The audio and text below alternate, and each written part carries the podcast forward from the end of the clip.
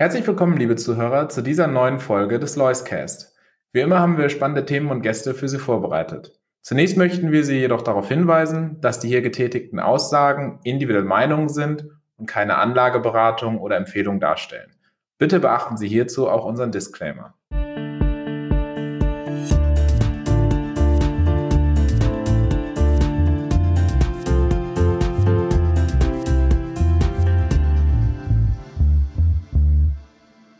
Herzlich willkommen, sehr geehrte Damen und Herren, zu dieser neuen Folge des Loiscast. Heute hier bei uns zu Gast Ufuk Beudak, Vorstandsvorsitzender und Portfolio-Manager der Lois AG. Und heute am 3. Januar 2022 wollen wir uns natürlich mit einem Ausblick für das folgende Jahr, das vor uns liegende Jahr beschäftigen. Herr Ufuk Beudak, schönen guten Tag und ich freue mich, dass Sie dabei sind. Ein frohes Neues auch von meiner Seite und vielen Dank. Herr Badak, das Jahr 2021 war ein sehr turbulentes, das bestimmt viele Anleger auch am positiven Ende überrascht hat. Äh, trotz Lieferkettenproblematiken, Zinssorgen sind wir mit einem kräftigen Plus aus dem Jahr gegangen. Zum Ende des Jahres ging dem Markt aber ein wenig die Luft aus und die ersten, ja, äh, Risikowolken sind aufgezogen oder auch weiter ins Gedächtnis gerückt der Anleger. Wie blicken Sie denn auf dieses vergangene Jahr zurück? Ja, da sagen Sie schon ganz richtig. Ähm, zum Anfang des 2021er Jahres waren wir ja sehr stark geprägt von dem Wiedereröffnungstrade. Das heißt, eigentlich lief die Weltwirtschaft auf einem sehr robusten Wachstum. Wir hatten nahezu eine V-förmige Erwartung. Ähm, allerdings kam es dann ja zu gewissen Wolken, die aufgezogen sind, wie Sie es ja schon richtig gesagt haben. Und zwar muss man doch wirklich in diesem Kontext sich vor Augen führen, Hätte am Anfang des Jahres 2021 hier jemand gesagt, dass der Aktienmarkt zweistellig im Plus sein wird, und zwar weit zweistellig, alle großen Indizes, bei einer Inflation von 5 bis 6 Prozent, hätte man das ja gar nicht für möglich gehalten. Ähm, daher ist die Aktienmarktentwicklung eigentlich einigermaßen überraschend bei diesen Inflationserwartungen oder auch dieser eingetretenen Inflation tatsächlich. Und das wird uns auch in 2022 vor die größten Herausforderungen eigentlich stellen. Wie geht es hier weiter? Genau, und da sprechen Sie schon an, die großen Herausforderungen, vor denen die Anleger jetzt stehen, denn wir hatten eine Dekade quasi von sehr, sehr guten Aktienergebnissen und das, obwohl wir durch Pandemien gegangen sind, durch immer wieder auch äh, ja, Schwierigkeiten in der Weltwirtschaft. Aber die Aktienmärkte wurden vor allen Dingen ja auch von niedrigen Zinsen getrieben und getrieben. Äh, jetzt fragt man sich, wie weit kann das Ganze noch laufen? Und wenn wir jetzt auf das Jahr 2022 blicken, stellt man sich dann natürlich vor allen Dingen mit Blick auf die Aktien die Frage, wo kann man sich sich positionieren. Das Thema der letzten Jahre war ja immer USA, USA, USA und Tech, Tech, Tech. Äh, wie schauen Sie jetzt erstmal auf die ja bisher erfolgreichen Investment-Themes? Kann man das einfach so weiterspielen ins Jahr 2022? Gerade das letzte Quartal hat ja gezeigt, dass so eigentlich eine Bestätigung, wenn man so möchte, der neue sichere Hafen sind diese großen Technologieunternehmen aus den USA. Das heißt, sobald da irgendwelche Risikofaktoren auftauchen, da war es ein Cocktail von Inflation, den, der Ausbruch der Delta und dann später der Omikron-Variante, ähm, gepaart dann mit natürlich der Notenbankpolitik, die sich darauf irgendwo anpassen musste, sodass dann der Large Cap defensive Bereich, wenn man den mal so, ne so nennen möchte, immer wieder in den Fokus gerückt ist. Und auch da sind die Erwartungen für dieses Jahr zum jetzigen Zeitpunkt, dass solange diese Unsicherheiten herrschen, erstmal dieser Bereich sicherlich recht stabil sein wird.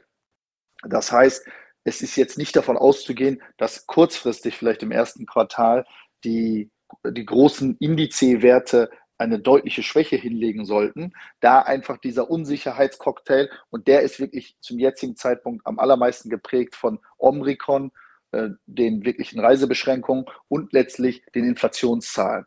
Und daher würde ich sagen, kurzfristig bleibt erstmal diese Sache bestehen. Allerdings hat sich eine große Dispersion im Aktienmarkt ergeben. Also, also eine solche Divergenz hat man wirklich Jahre nicht mehr sehen können, dass auf der einen Seite diese defensiven Werte sehr gut performt haben, auch ihre Bewertung einigermaßen, ich nenne es mal am oberen Ende sich befinden Und wenn man auf die andere Seite des Aktienmarktes schaut, hat man auf einmal sehr günstige Aktien, gerade im kleiner kapitalisierten Bereich, vielleicht auch im wertorientierten Bereich, die sehr, sehr, sehr günstige Bewertungen haben. Das heißt, wenn man jetzt Asset-Allokateur wäre, wie wir es ja bei Lois nicht sind, wäre sicherlich so ein Mix irgendwo denkbar, zu sagen, man ist mit großen defensiven Unternehmen unterwegs und garniert das Ganze mit den kleineren, wertorientierten äh, Unternehmen. Die Chancen liegen ganz klar nach unserer Meinung bei diesen kleineren, wertorientierten Unternehmen, weil die Bewertungslücke so enorm und so groß ist, wie wir sie seit sicherlich zehn Jahren nicht mehr gesehen haben. Ja, und damit äh, sprechen Sie dieses Thema ja Wachstum gegen Value an, das die letzten äh, Jahre ja auch schon vielfach diskutiert wurde. Aber wie Sie schon sagen, mittlerweile bewegen wir uns auf einem enormen hohen Niveau. Äh, was sind denn die Treiber, die dort dann auch nochmal für Bewegung sorgen können? Ein Thema ist ja äh, Notenbanken, Zinsentscheidungen. Und da steht für 22 ja durchaus etwas ins Land. Wie blicken wir auf die FED, auf die EZB? Was ist da zu erwarten? Und kann das vielleicht auch dem Aktienmarkt insgesamt, aber vielleicht auch diesen Bewertungsthematiken nochmal Bewegung verleihen? Also der Jerome Powell hat ja beim letzten FED-Meeting das Wort der transitorischen Inflation dann beerdigt. Das letzte Jahr war geprägt sehr stark von transitorischer Inflationserwartung, sodass wir irgendwo in 2022 dann davon ausgehen, dass die Inflation sich deutlich beruhigt. Die Erwartungen jetzt sind circa bei zweieinhalb Prozent für dieses Jahr. Im letzten Jahr waren wir bei irgendwo zwischen 5 und 6. Das heißt, es ist schon für 2022 eine Halbierung irgendwo in den Erwartungen äh, der FED tatsächlich eingepreist. Allerdings hat sich eine neue Komponente und die ist wesentlicher in den Markt geschlichen und das ist die Lohnpreisspirale. Das heißt, all der Fokus der FED wird in diesem Jahr auf der auf der Lohnentwicklung liegen, weil wenn die sich tatsächlich mit diesen knappen Arbeitskräften und diesem, äh, der hohen Nachfrage nach diesen, nach diesen Leuten sich so weiter fortschreibt, werden wir auf der Lohnerhöhungsseite mehr sehen, als das man vielleicht erwarten mag. Und das könnte die FED dann irgendwo stärker ins Zugzwang bringen, vielleicht die Zinsen einigermaßen schneller äh, zu erhöhen. Das ist da tatsächlich das große Fragezeichen in diesem Jahr. Dazu habe ich gleich zwei Fragen. Die eine Frage nochmal ähm, zurückgeblickt auf die oder ähm, der, Blick auf die FED-Entscheidungen, äh, die dann anstehen würden. Meinen Sie denn, dass so eine Zinserhöhung grundsätzlich dann auch zu am Aktienmarkt führen muss? Oder kann das auch durchaus ähm, ja vom Aktienmarkt als äh, eine weiterhin gutende, gut laufende Wirtschaft mit äh, angenehmen steigenden Zinsen, also eigentlich einem gesunden Aktienmarktumfeld interpretiert werden? Oder ist es so, wie ich sage jetzt mal die alte ursprüngliche Regel, steigende Zinsen sind erstmal grundsätzlich schlecht für den Aktienmarkt? Also das Wichtigste hier wird sein, den Markt nicht zu überraschen. Das heißt, es muss jetzt sehr stark darauf hingearbeitet werden, dass die Erwartungen sich langsam, aber sicher dorthin bewegen, wie die Fed sich auch äh, ich sage mir, wie die FED auch ihre Politik anpassen wird. Das Problem ist hierbei nur, da die FED selber nicht weiß, wie sich von der Lohn, wie die Lohnpreisspirale sich entwickeln wird, äh, gibt es da eine gewisse Unsicherheitskomponente. Und da kann es schon zu Rücksetzern kommen, tatsächlich, wenn diese Datenpunkte eher schlechter ausfallen, als wir es zum jetzigen Zeitpunkt doch erwarten würden. Allgemein muss festgehalten werden, dass die Zinsen nach unserer Meinung nicht in dem Maße steigen können, so, dass es dann wirklich mal zu richtig ungemütlichen Bewegungen kommt. Es wird auf der Inflationsseite einige Beruhigung geben am Chipmarkt äh, und auch einige Lieferkettenengpässe werden sich tatsächlich doch eher abschwächen in dem Zuge, sodass dann wieder zurück auf die Lohnpreisspirale der Fokus liegen wird. Sollte das nicht in einem Maße ausfallen, dass das doch deutlich, deutlich höher ist als das, was wir zum jetzigen Zeitpunkt denken, wird es vielleicht hier und da Rücksetzer geben oder auch mal eine kleine Durchatmungsphase. Allerdings gehen wir nicht von größeren Verwerfungen aus. Und die zweite Frage, da haben Sie eben schon leicht dran geschnitten. Äh, Sie hatten das Thema Inflation angesprochen und das äh, Thema Lohnpreisspirale. Äh, lassen Sie uns noch mal einmal einsteigen in diese ganze Inflationsdiskussion. Man hat als Laie von außen dann manchmal so ein bisschen das Gefühl, da wurde einfach zu viel Liquidität in den Markt gegeben. Dann kam es da irgendwie auf einmal zu Inflation. Das muss ja vielleicht auch so gewesen sein, wenn ich vorne fünf reinstecke und das hinterher dann auf wenig ähm, Angebot trifft, dass es dann da teurer wird. Aber ganz so einfach ist es, glaube ich, nicht. Viele Sachen haben, sind hier zusammengekommen, aber die Inflation war bisher ja getrieben oft auch, und gerade wenn wir auch in den USA, in den groß, größten Markt schauen, durch einzelne Komponenten. Jetzt sagen Sie Lohnpreisspirale, das ist ja ein bisschen auch ein Shift von den Inflationstreibern. Können Sie nochmal dieses ganze Thema Inflation, wie sich das über die letzten Monate entwickelt hat und wo vielleicht auch der Unterschied jetzt für 2020 ist, das nochmal so ein bisschen einordnen. Ja, es gibt, genau wie Sie es richtig sagen, tatsächlich einige Kategorien, die Sondereffekte aufweisen, von denen man doch wirklich ausgehen kann, dass das temporäre Effekte sein werden. Das ist beispielsweise im Automobilbereich, also wenn wir den Halbleiterbereich nehmen. Wenn wir das einordnen, wir haben in 2020 mit dem Ausbruch der Corona-Krise einen Nachfrageschock ja erlitten in kürzester Zeit. Das heißt, es kam zu Lockdowns und es kam zu großen Verwerfungen in den Liefer Lieferketten, weil sehr viel Unsicherheit an den Markt geraten ist.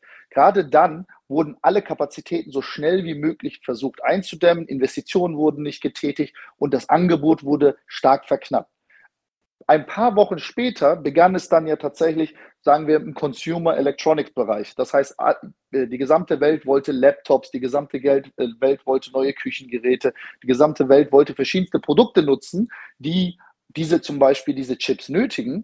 Äh, aber das Angebot wurde gerade verknappt, sodass auf einmal ein großer Nachfrageschock kam, das schon zu Verwerfungen geführt hat. Genauso ist es im Automobilbereich. Das heißt, man hat immer wieder Verzögerungen, die mit einem, mit einem monatlichen, monatlichen Differenzen hier einhergehen, die dann für Imbalancen sorgen oder Ungleichgewichten, die dann auch diese Preise so stark nach oben schießen lassen.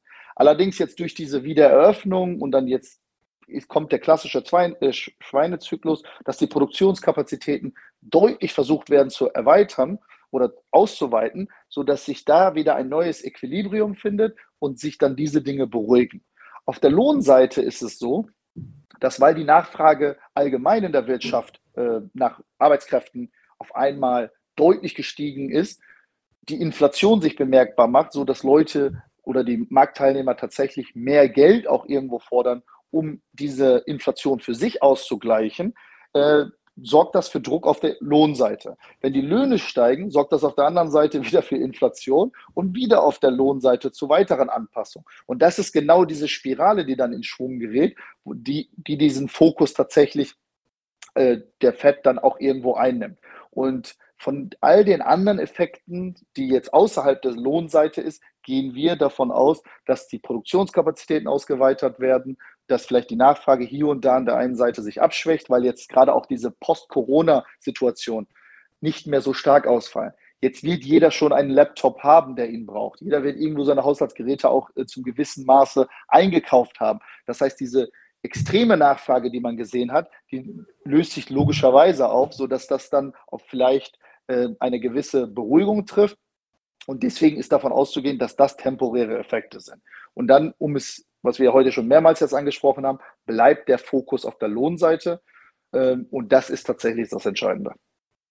Jetzt managen Sie unter anderem ja globale, aber auch europäische Aktienfonds. Lassen Sie uns noch einmal kurz auch auf die Region gehen. Äh, das Thema hatten wir am Anfang gesagt, die letzten Jahre US-Markt enorm stark. Letztes Jahr aber auch Europa mit sehr, sehr guten Ergebnissen und China mit, ich sag mal, der Überraschung auf dem, auf der negativen Seite. Jetzt vielleicht eher wieder günstig. Wenn man mal aus so einer Region Perspektive draufschaut, springen wir einmal durch die Region, fangen vielleicht hinten an. Äh, sehen Sie China eher als Einstiegschance oder muss man da noch Vorsicht walten lassen? Also ich denke, selektiv wird es äh, in China Chancen geben. Allerdings ist der, ist der Allokationseffekt, der eingetreten ist, nicht zu oder nicht zu gering zu äh, wertschätzen. Da die chinesische Regierung mit ihren Eingriffen tatsächlich dem internationalen Anleger gezeigt hat, hier, ob herrschen doch andere Regeln oder Gesetzmäßigkeiten und dementsprechend dieser politische Discount, den, der sich jetzt eingepreist hat, in dem das ganze Geld rausgeflossen ist, ist jetzt nicht davon auszugehen, dass sich das in kürzester Zeit wieder auflöst, weil natürlich diese Gefahr weiterhin besteht. Die chinesische Regierung wird jetzt nicht kommen und sagen, wir werden nie wieder eingreifen, sodass da eine Unsicherheitskomponente vorhanden ist. Und diese Unsicherheitskomponente wird erst einmal, auch kurzfristig bis mittelfristig, dafür sorgen, dass ein Discount ob herrschen wird. Das, davon ist ganz klar auszugehen. Und das wird sich nicht so schnell auflösen, wie man es vielleicht gerne hätte. Dann schauen wir auf die Region Europa. USA hatten Sie schon angesprochen. Ähm, da sind vor allen Dingen die großen Tech-Werte weiterhin im Fokus. Aber was können wir von Europa, Europa, erwarten? Hier war ja schon öfter zu überlegen oder zu sehen, Mensch, Bewertungen sind günstig, aber irgendwie ähm, ja, hat man das Gefühl, die Europäer schaffen es auch immer wieder, sich eigene Probleme zu schaffen. Ähm, können wir aus diesen günstigen Bewertungen, die in europäischen Aktien ja vorherrschen, kann man da jetzt Profit rausschlagen? Wie geht man mit dem Thema Europa um und was ist hier vielleicht der richtige, die richtige Positionierungsentscheidung? Wenn wir mal den Stock 600 als so diesen Marktbarometer nehmen, muss doch festgehalten werden, dass er in 2021 sehr, sehr robust war. Und auch einigermaßen überraschend robust in dem Zuge, weil der Stock 600, wenn man sich die Top 10 Gewichte ansieht, der Einzeltitel, doch nicht so von diesen technologiedisruptiven Unternehmen geprägt ist, wie es vielleicht in den USA ist. Das heißt, die europäischen Fonds sind nicht im Stock 600 zu finden. Und daher war eher das übergeordnete Thema, dass Geld auch nach Europa geflossen ist, weil das Exposure in Europa eher historisch niedrig war. Das heißt, auch Hedgefonds haben sich mehr wieder in Europa positioniert. Und das wurde, wurde sehr stark auch über den passiven Bereich gespielt. Das heißt, dass dann diese Indizes irgendwo nach oben gehen konnten. Und was ich eingangs sagte von der, von dieser, von den großkapitalisierten Unternehmen und diesen defensiveren, das sind ja die Nestles dieser Welt, die Roches, die Sanofis, die Unilevers, die Novartis, die finden sich ja in, zum Beispiel im Stock 600 und die wurden dann auch gesucht, im, gerade im zweiten Halbjahr 2021, die dafür gesorgt haben, dass dieser Markt oder dass dieser Marktindex sich doch sehr robust doch gezeigt hat. Der französische Index, der Cacaron beispielsweise, hatte eine Rendite auch mit über 20 Prozent, sehr, sehr robust unterwegs, da mit den LVMHs dieser Welt, den L'Oreals, also diesen wirklichen Schiffen, äh, und diesen defensiven, großkapitalisierten Unternehmen. Und gerade hier denken wir, ist für 2022 und auch 2023 die größte Chance, weil auf der relativen Ebene finden sich in Europa die Unternehmen, die sehr günstig sind, im eher kleiner kapitalisierten oder mittelkapitalisierten Bereich. Äh, und die, die großen Schiffe, wie, wie wir sie jetzt genannt haben, sind nicht auf diesem disruptiven Wachstumspfad unterwegs, die es doch rechtfertigen würden, 20 Prozent Renditen in jedem Jahr irgendwo zuzulegen. Deswegen denke ich, in Europa sind die Chancen auf der relativen Höhe, äh, auf der relativen Ebene ganz klar am höchsten. Das zu den größten Chancen. Kehren wir es einmal um, blicken auf 2022. Wo würden Sie eher vorsichtig sein? Also vorsichtig müsste man tatsächlich gerade in Sektoren sein, die doch eine sehr, sehr Überbeliebtheit erfahren haben, wobei 2021 schon mit einem Prozess begonnen hat, dass auch diese großen Krisengewinner nach Covid, die vielleicht einen gewissen Hype doch irgendwo initiieren konnten, auch deutlich Rücksetzer hinnehmen mussten. wenn wir jetzt die USA als äh, Proxy nehmen, da gibt es ja von Cathy Woods den ARC Innovation ETF, der ja in 2020 das Nonplusultra war. Der, der Innovation ETF war nahezu 20 Prozent im Minus für das Jahr 2021. Und das ist schon ein herber Rückschlag in dem Zuge von den vermeintlichen disruptiven, innovativen Unternehmen. Auch gerade in den USA war es so, dass letztlich die Apples dieser Welt, also diese großen Schwergewichte, die Indizes hochge äh, hochgezogen haben. Wenn man jetzt mal irgendwo 10, 20 Werte rausadjustieren würde aus den amerikanischen Indizes, dann ist die Performance bei weitem nicht so positiv gewesen wie hier.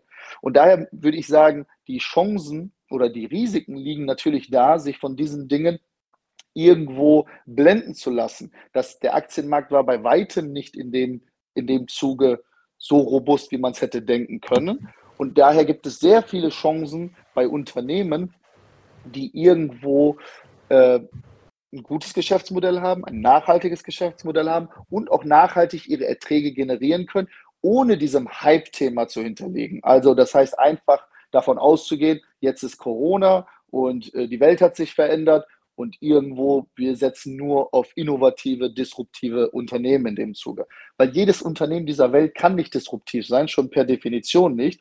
Und gerade bei Umsatzzahlen von oder Preisumsatzzahlen von 50 und plus, das heißt, wo man das 50-fache des Umsatzes bezahlt für die Zukunft und keine Gewinne erwirtschaftet, ist es sehr schwierig äh, von von, ich nenne es mal, konservativen Investments auszugehen und diese für die Gewinner 22 und 23 auszuerkoren.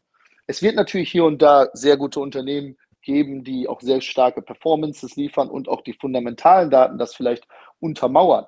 Allerdings, und das ist das, was sich verändert hat in 21, gilt das nicht mehr für dieses breite Thema innovativ, disruptiv, Wachstum. Sie haben über Chancen, über Risiken gesprochen. Fassen wir es zum Schluss nochmal einmal konzentriert zusammen. Das Jahr 2022 aus Ihrer Blick eher konstruktiv für den Aktienmarkt oder überwiegen doch die Risiken den Chancen? Also ich sage es mal ganz offen, ich habe selten so eine Divergenz im Aktienmarkt gesehen. Plus auch solche günstigen Bewertungen bei einzelnen Unternehmen weil einfach viele, viele Faktoren dafür beigetragen haben, diese Divergenz irgendwo herbeizuführen. Das heißt, die Indexbeschaffenheit, passives Geld, was eingeflossen ist, auch natürlich Corona und die Post-Corona-Situation, dass sich strategische Asset-Allokateure irgendwo da positionieren, weil sie es denken, dass das äh, thematisch doch die besten Unternehmen wären. Und daher sollte es ganz klar ein Stockpicker-Markt sein. Das heißt, auf Einzeltitelebene ist es jetzt möglich, Unternehmen zu finden, die nachhaltige Cashflows generieren, die solide Bilanzen haben, die auch nicht vor disruptiven Veränderungen stehen und trotzdem wirklich mit KGVs unter 15 notieren. Das, das Einzige, was dafür passieren muss, dass der Unsicherheitsmantel, der sich jetzt irgendwo an den Aktienmärkten tatsächlich doch wieder reingeschlichen hat. Das heißt, wie wird sich das Weltwirtschaftswachstum entwickeln aufgrund der Omikron-Situation auf der Lieferkettenseite und der Notenbanken. Wenn sich da irgendwo eine gewisse Klarheit oder Beruhigung doch einpreisen sollte, wird es zu deutlichen Umschichtungen kommen und da werden günstige Bewertungen nach unserer Meinung äh, große Chancen mit sich bieten. Und da reden wir nicht von bei einzelnen Titeln von irgendwie, dass sie 10 bis 20 Prozent Rendite generieren werden, sondern man spricht von 50 bis 100 Prozent Performance.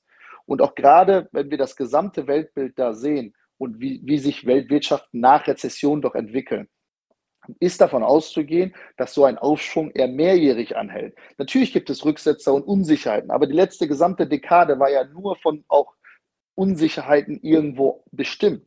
Das heißt, die Rezession, die wir in 2020 gesehen haben, mündet in einem Aufschwung, der eher mehrjährig ist. Der Aufschwung ist nicht so robust, wie wir ihn vielleicht äh, wahrgenommen hatten in 2021 zu Beginn.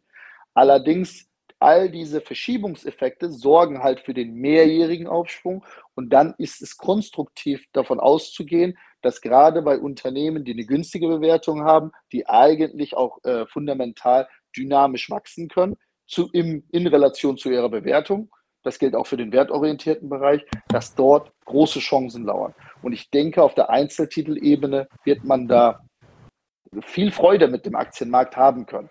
An sich, vielleicht für die größeren Indizes, ist nicht davon auszugehen, dass da 20% plus Renditen doch generiert werden sollten, sondern vielleicht eher eine Seitwärtsbewegung mit einem leicht aufwärts äh, steigenden Trend.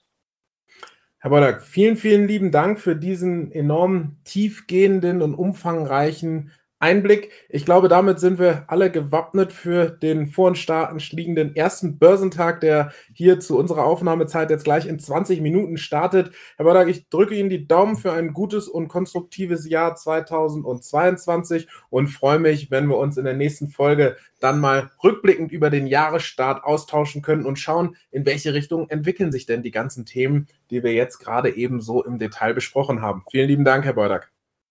Ich bedanke mich. Es wird auf jeden Fall ein spannendes Jahr werden.